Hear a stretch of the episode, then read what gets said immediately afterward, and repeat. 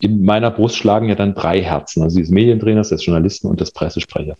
Als Journalist ärgere ich mich immer über Politiker, die nicht auf Fragen antworten.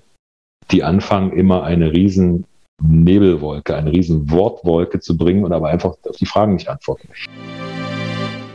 Medientraining, der Podcast von Martin Kerscher.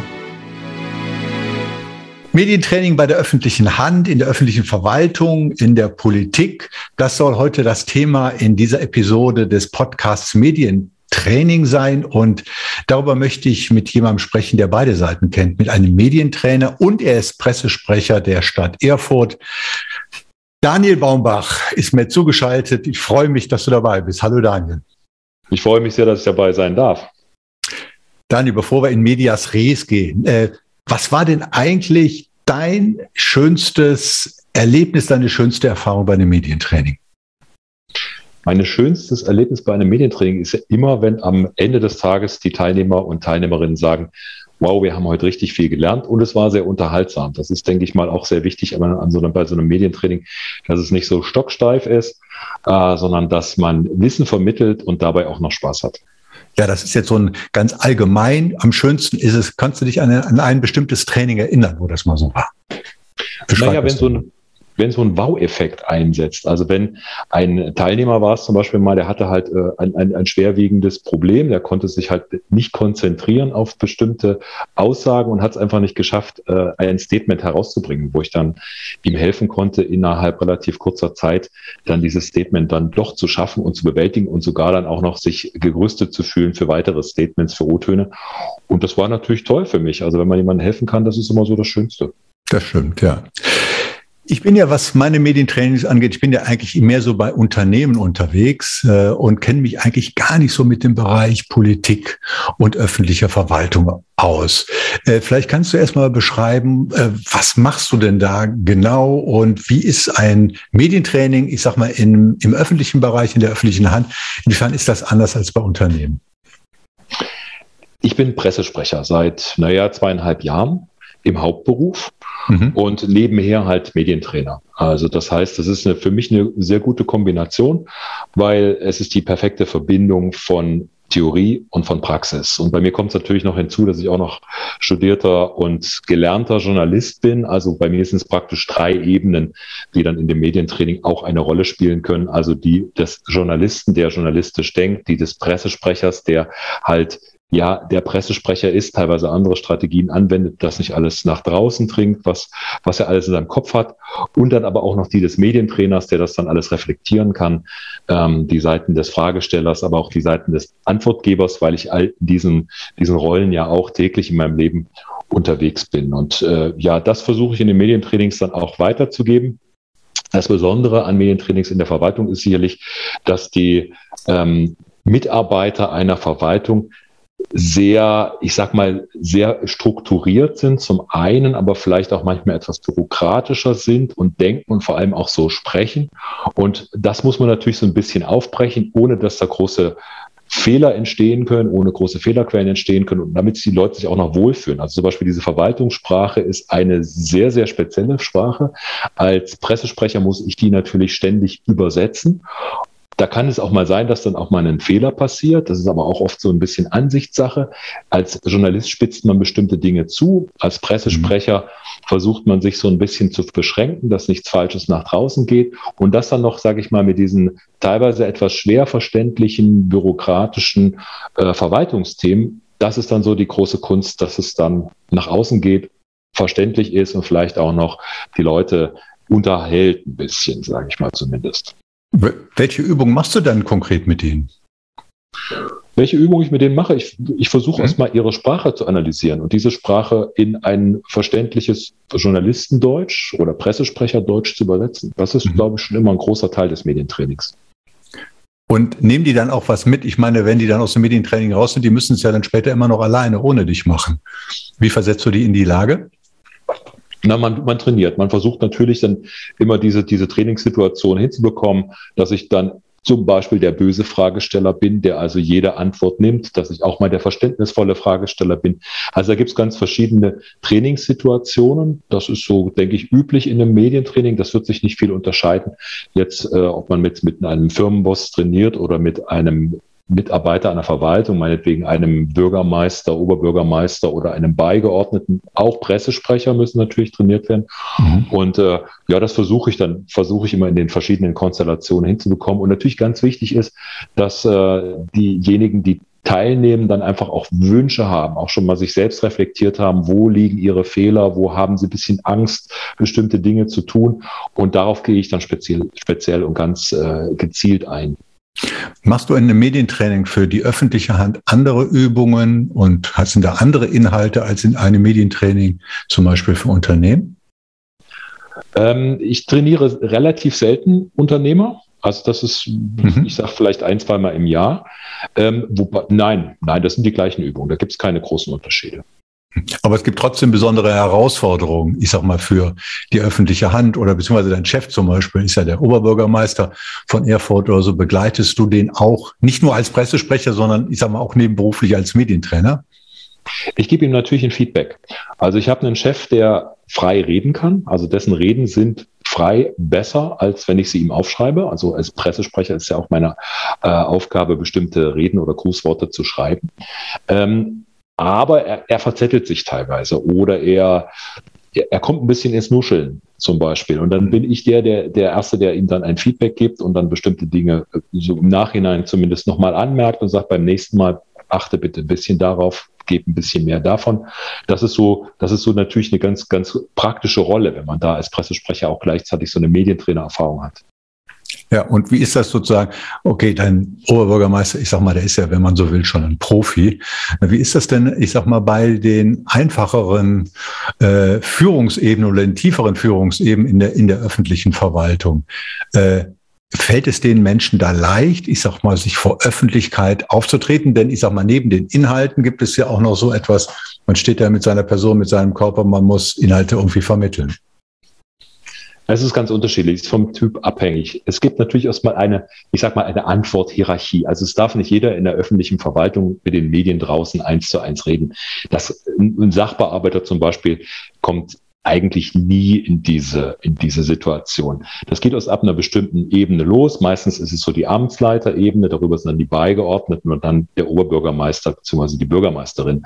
Das sind so die, ich sag mal, die Bereiche, in denen die Leute auch mal vor die Kamera treten. Ich persönlich als Pressesprecher, aber auch als Journalist finde es gut, wenn natürlich die Leute vor die Kamera gehen, die auch wirklich mit einem Thema zu tun haben. Also nicht nur immer die Chefs oben drüber. Also da gibt es dann auch schon mal auf einer, auf einer, ich sag mal, Abteilungsleiter- oder Amtsleiterebene, dass ich sage, Mensch, da muss der oder die jetzt praktisch vor die Kamera, weil die sind ja wirklich mit diesem Thema betraut und nicht der Chef, der drüber sitzt. Äh, und da gehe ich einfach ganz locker ran und frage erstmal die Leute, wie sie sich fühlen, ob sie das ob sie dieses äh, sich trauen, einfach vor zum Beispiel vor eine Kamera zu treten. Und wenn sie da ein bisschen Bedenken haben, sage ich, lasst uns doch einfach mal probieren, lasst uns mal üben. Und da fange ich meistens damit an, welche Fragen könnten gestellt werden. Mhm. Also journalistisches Denken, welche Fragen vor allem bei kritischen Themen könnten gestellt werden. Und die versuchen wir dann eben im Vorfeld zu erarbeiten, die Antworten darauf, dass das dann möglichst schon mal alles, ich sag mal, durchgesprochen ist von dem, was dann kommen könnte. Du übst also vor allen Dingen in den Trainings mit Mitarbeitern der öffentlichen Hand, der Verwaltung, Interviewsituationen mit Journalisten oder gibt es auch noch andere Situationen, die da eine Rolle spielen? Hauptsächlich Interviewsituationen. Natürlich, ich sage mal, die Basics sind natürlich immer dabei. Wie verhalte ich mich vor einer Kamera? Wie stehe ich da? Wo gucke ich hin? Ähm, wie locker muss ich drauf sein, dass ich einigermaßen sympathisch rüberkomme? Solche Geschichten werden natürlich auch mitvermittelt. Das sind die, das sind ja die Basics eines, eines jeden Auftritts vor der Kamera und das muss man natürlich dann auch so ein bisschen abchecken. Aber da gibt es auch ganz unterschiedliche Typen, die richtig locker sind vor der Kamera. Bei denen muss man dann so ein bisschen aufpassen, dass sie nicht übers Ziel hinausschießen und vielleicht zu viel sagen oder sich in bestimmte Situationen hinein einreden, wo sie nicht wieder rauskommen. Das sollte man beachten. Generell muss ich aber sagen, als Pressesprecher, der es natürlich gewohnt ist, auch vor einer Kamera zu stehen, oder ein Pressesprecher sollte das immer sein, übernehme ich aber, sage ich mal, die die, die, die heftigsten Themen. Also die Themen, wo es, wo es ein bisschen tricky wird, die übernehme ich dann auch und dann stelle ich mich dann auch hin. Also ich, ich verheize niemanden vor der Kamera, das ist mir auch ganz wichtig. Welche Rolle spielt denn deiner Erfahrung nach der Umstand, ich sage mal, dass wir in einer zunehmend digitalisierten Welt leben und es immer wichtiger wird, dass Menschen vor einer Kamera und vor Öffentlichkeit auftreten? Äh, und inwiefern spiegelt sich das in deinen Medientrainings auch wieder? Naja, wir haben ja auch diese, diese virtuellen äh, Konferenzen bei der Stadtverwaltung. Und da ist es natürlich auch, kommen auch viele Externe mit dazu. Wenn es nur interne äh, Beratungen sind, da ist es natürlich auch wichtig, dass man überzeugen kann, ähm, als, vor allen Dingen als Chef vor, vor der Kamera und vor den Mitarbeitern. Aber wenn es dann auch externe Runden sind, da ist es ja auch mittlerweile so, dass man da wirklich täglich mehrfach vor der Kamera sitzt, auch wenn es nur so eine kleine, kleine Kamera oben im Laptop ist oder im Handy, wie gerade bei mir. Ähm, und da muss man auch überzeugen. Und da muss man auch sitzen und muss natürlich auch aus meinem Hintergrund denken, solche Geschichten. Ich habe heute hier dran gedacht, dass ich mal meinen, meinen Lieblingsstrauß hier im Hintergrund inszeniere. Der hat den Nachteil, dass jetzt viele Zuschauer schauen werden und sagen, Mensch, was ist denn das dieser Strauß? Der lenkt ein bisschen ab von der Geschichte. Aber da wir jetzt ja ein längeres Gespräch machen, glaube ich, kann man den auch da dabei haben. Also es sind so die, diese kleinen Basics, die man beachten sollte. Wie inszeniere ich mich vor der Kamera? Wie ist das Licht? Äh, wie trete ich auf? Wie ist das Mikrofon? Wie ist die Qualität? Und dann natürlich das Inhaltliche, das Überzeugende. Wie komme ich auf den Punkt? Wie werde ich konkret? Wie bin ich vor allem verständlich? Weil du es jetzt schon angesprochen hast, warum hängt der Strauß da? Das ist mein Lieblingsbild. Ich habe das irgendwann vor vielen Jahren mal in Südafrika aufgenommen. Und der Strauß war sehr neugierig, kam sehr nah an die Kamera ran und dann drückte ich auf die Linse und dachte, die Komposition stimmt. Steht das Bild für irgendwas? Für dich? Hm. Es, es steht für ein sympathisches Tier, das irgendwie einen sehr eigenen Willen hat und wenn man nicht genau aufpasst, auch äh, böse zuhacken kann. Und was, was interessant ist bei Strauß, wenn, Straußen, wenn die den, den, den Schnabel aufsperren, guckt man direkt in die Speiseröhre rein. Also das ist praktisch, die, die kauen nicht, dann geht das Futter geht sofort rein in den, den Schlund. Ah ja. Also, wenn du Medientrainings machst oder so, das hast du jetzt gerade gesagt oder so, dann spielt auch das Thema Webcam-Training, sage ich mal, also Präsenz vor der, vor der Webcam auch zunehmend eine Rolle. Ist das richtig? Ja. Ja, das auch. Das wird oft nachgefragt, weil, na klar, weil wir sind ja jeden Tag, ich war heute, glaube ich, in drei oder vier Websitzungen in dreien war ich heute. Ähm, das ist dann natürlich äh, immer, immer eine Frage. In, in Corona-Zeit trifft man sich in Präsenz immer weniger, was viele Nachteile hat. Ähm, aber diese, diese Websitzungen gehen auch schnell. Es ist einfach sehr, oft sehr effektiv, wenn alle sich an bestimmte Regeln halten. Und das sollte man natürlich auch thematisieren und vorher besprechen und üben. Wobei ich da ehrlich sagen muss, das sind die Kolleginnen und Kollegen jetzt nach anderthalb Jahren oder wir gehen ja im März in Richtung zwei Jahre Corona da mittlerweile auch ganz gut in Übung. Gut, es denn ist auch so, dass jetzt nach zwei Jahren Pandemie, sage ich mal, äh, der, die Art und Weise des Auftritts in digitalen Meetings, hat sich das verändert? Also ist das schon spürbar deiner Ansicht nach, dass sich das jetzt zunehmend verbessert hat oder zunehmend professioneller ist? Ja, natürlich. Also die Leute sind selbstbewusster, die können natürlich auch jetzt mit der Technik umgehen.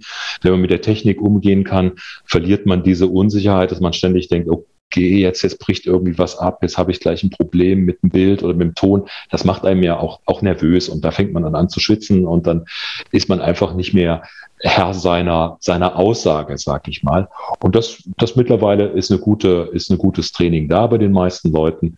Ähm, natürlich gibt es immer mal technische Probleme, die entstehen können, aber das, das ist mittlerweile recht händelbar und äh, es passieren auch nicht mehr die, die größten Fauxpas wie am Anfang dass Menschen mal auf Toilette oder so geschaltet haben und dann einfach da zu sehen waren. Das habe ich jetzt nicht selbst persönlich erlebt, aber das habe ich ja im Internet gesehen. Da gibt es einige, einige lustige Beispiele. Solche Sachen passieren jetzt halt nicht mehr. Im Homeoffice kann immer was passieren, das ist klar, wenn äh, das Kind reinkommt oder der Enkel oder der Hund oder irgendwas. Aber damit gehen die Leute, glaube ich, mittlerweile auch relativ locker um, weil sie einfach dieses Medium jetzt gewöhnt sind. Du sagtest äh, vorhin auch, dass man, ich sag mal, sympathisch und professionell irgendwie auch auftreten äh, sollte, äh, gerade auch vor der Webcam. Kann das denn jeder? Kann jeder sympathisch auftreten?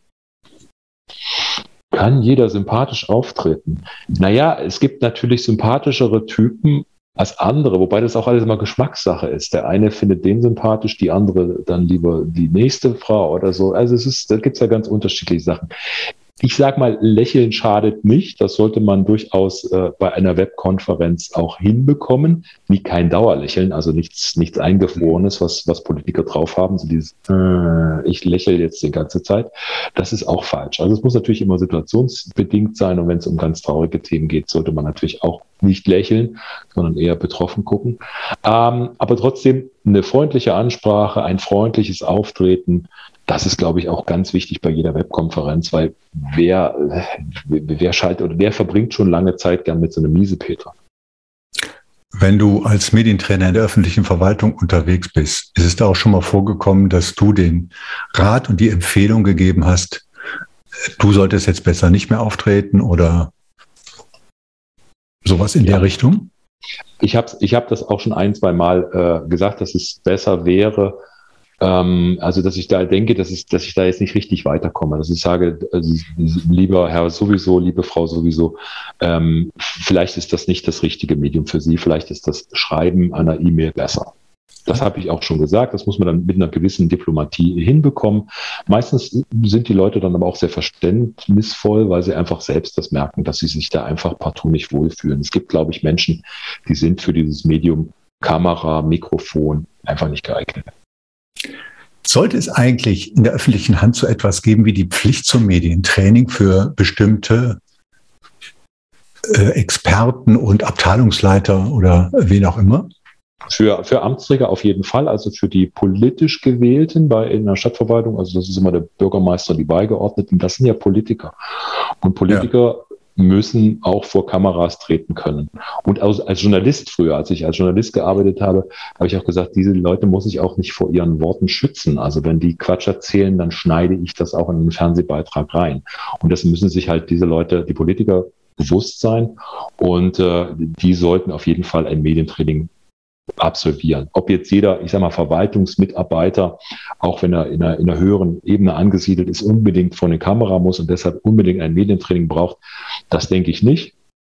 Äh, aber dafür ist ja da auch ein Pressesprecher da. Das, da hilft es ja auch, wenn jetzt der Pressesprecher in vor allen Dingen strittigen Fragen vor die Kamera tritt und auch nicht über jedes Detail immer Bescheid weiß. Das hilft ja dann auch, dass er dann einfach den, den Journalisten ja dann auch ganz einfach sagen kann, also bis in die Tiefe kann ich, weiß ich jetzt nicht. Ich kann ihnen zwei, drei Statements geben oder ich kann das Thema so ein bisschen an der Oberfläche beleuchten, aber ich kann natürlich jetzt nicht in jedes Verwaltungsdetail einsteigen und das wissen da dann die Journalisten auch. Deshalb ist auch ein Pressesprecher in der Verwaltung durchaus wichtig. Und der sollte aber auf jeden Fall, oder die Pressesprecherin auf jeden Fall ein Medientraining haben. Also Pressesprecher, die, die Quatsch machen vor der Kamera, ähm, das geht nicht.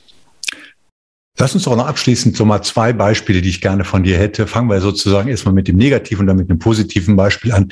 Wer in der Politik den man so allgemein kennt. Würdest du denn sagen, also dem würde ich noch mal wirklich ein Medientraining empfehlen? Gibt es so jemanden?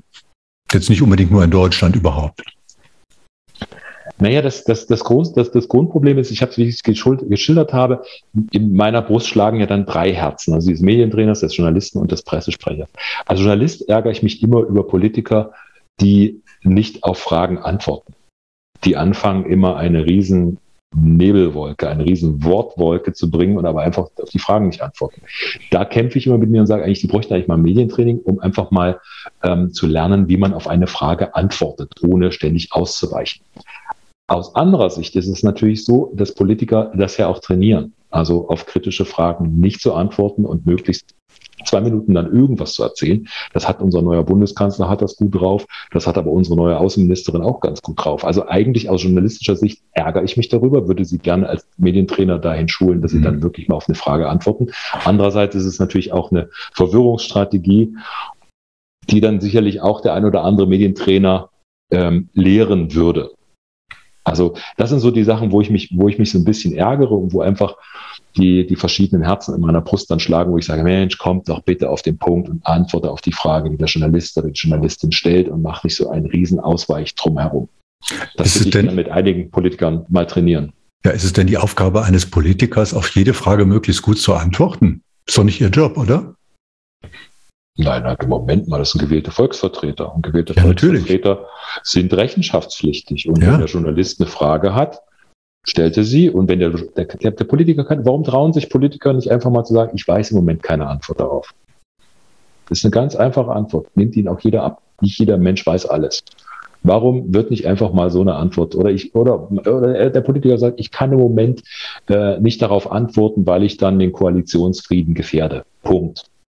Ehrliche Antwort. Und nicht irgendwie ein riesen Rumgeeire, zwei Minuten irgendwie davon ablenken von der Frage und dann irgendwas antworten.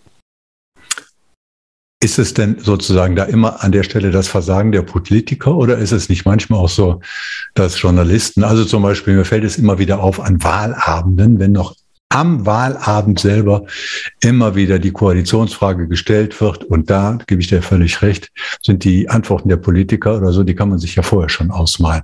Ist es das sozusagen nicht immer so eine wechselseitige Angelegenheit? Das liegt manchmal auch an den Journalisten. Ja, natürlich. Also der Wahlabend ist ganz schrecklich. Das ist wie nach einem Fußballspiel. Was soll der Fußballspieler nach einem Spiel sagen? Ja, mhm. Es lief irgendwie schlecht, es lief gut. Also der Wahlabend, die Koalitionsfrage regt mich auch total auf regt mich total auf, weil die es an dem Abend noch nicht wissen. An dem Abend geht es einfach mal darum, irgendwie eine Emotion zu zeigen, man hat gewonnen oder hat, man hat verloren.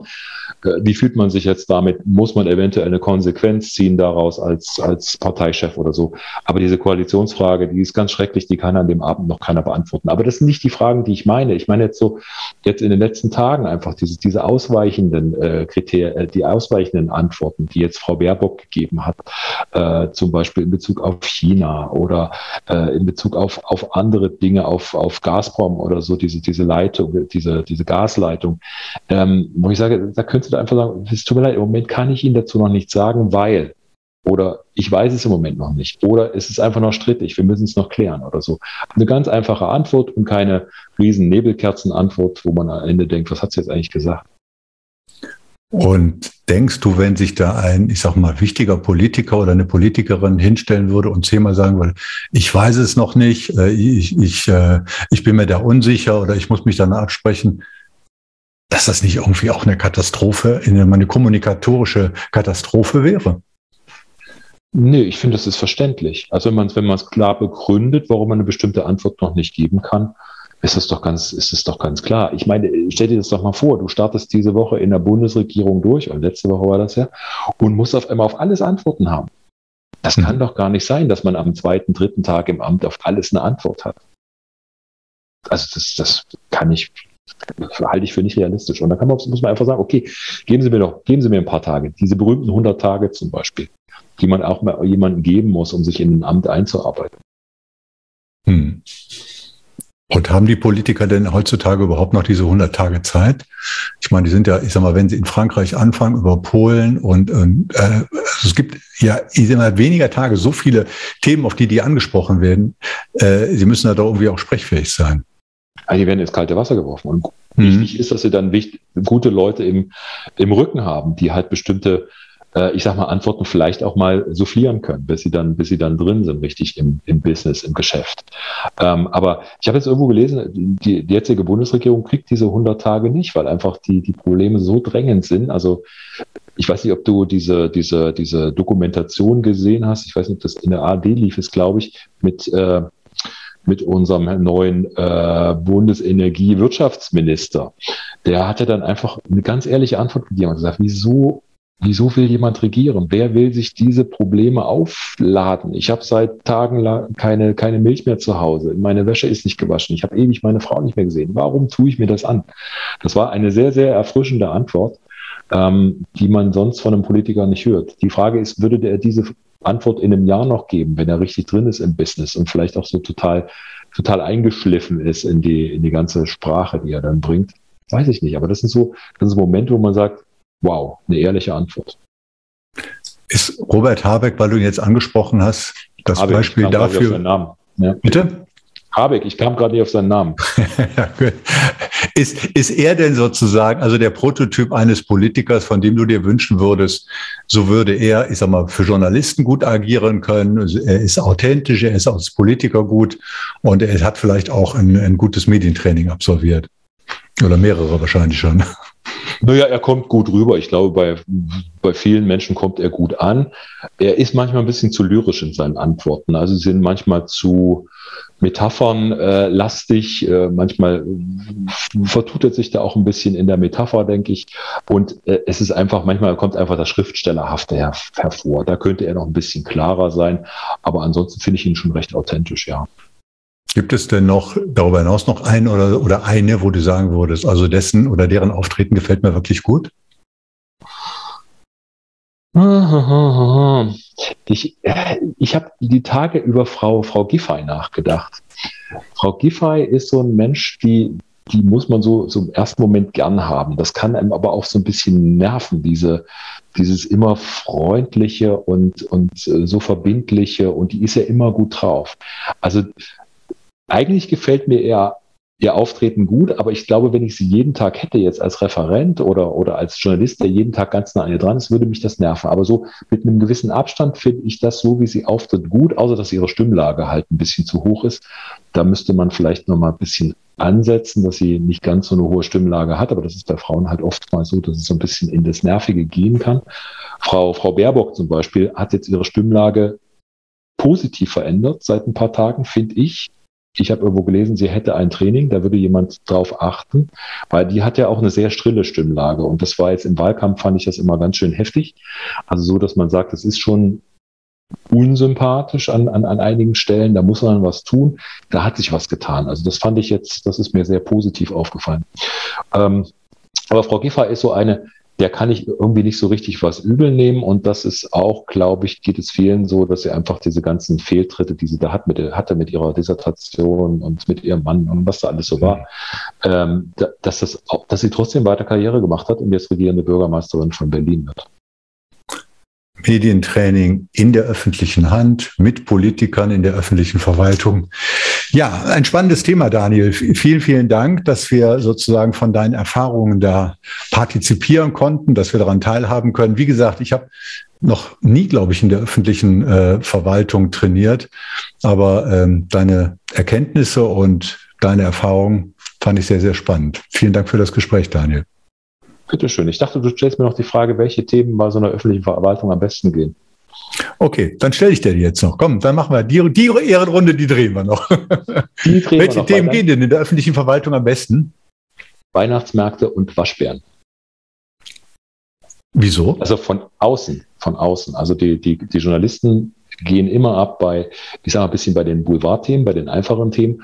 Und es ist immer der Weihnachtsmarkt. Also im letzten Jahr hat die Stadt Erfurt den frühzeitig abge, abgesagt. War ein riesen mediales Interesse bundesweit.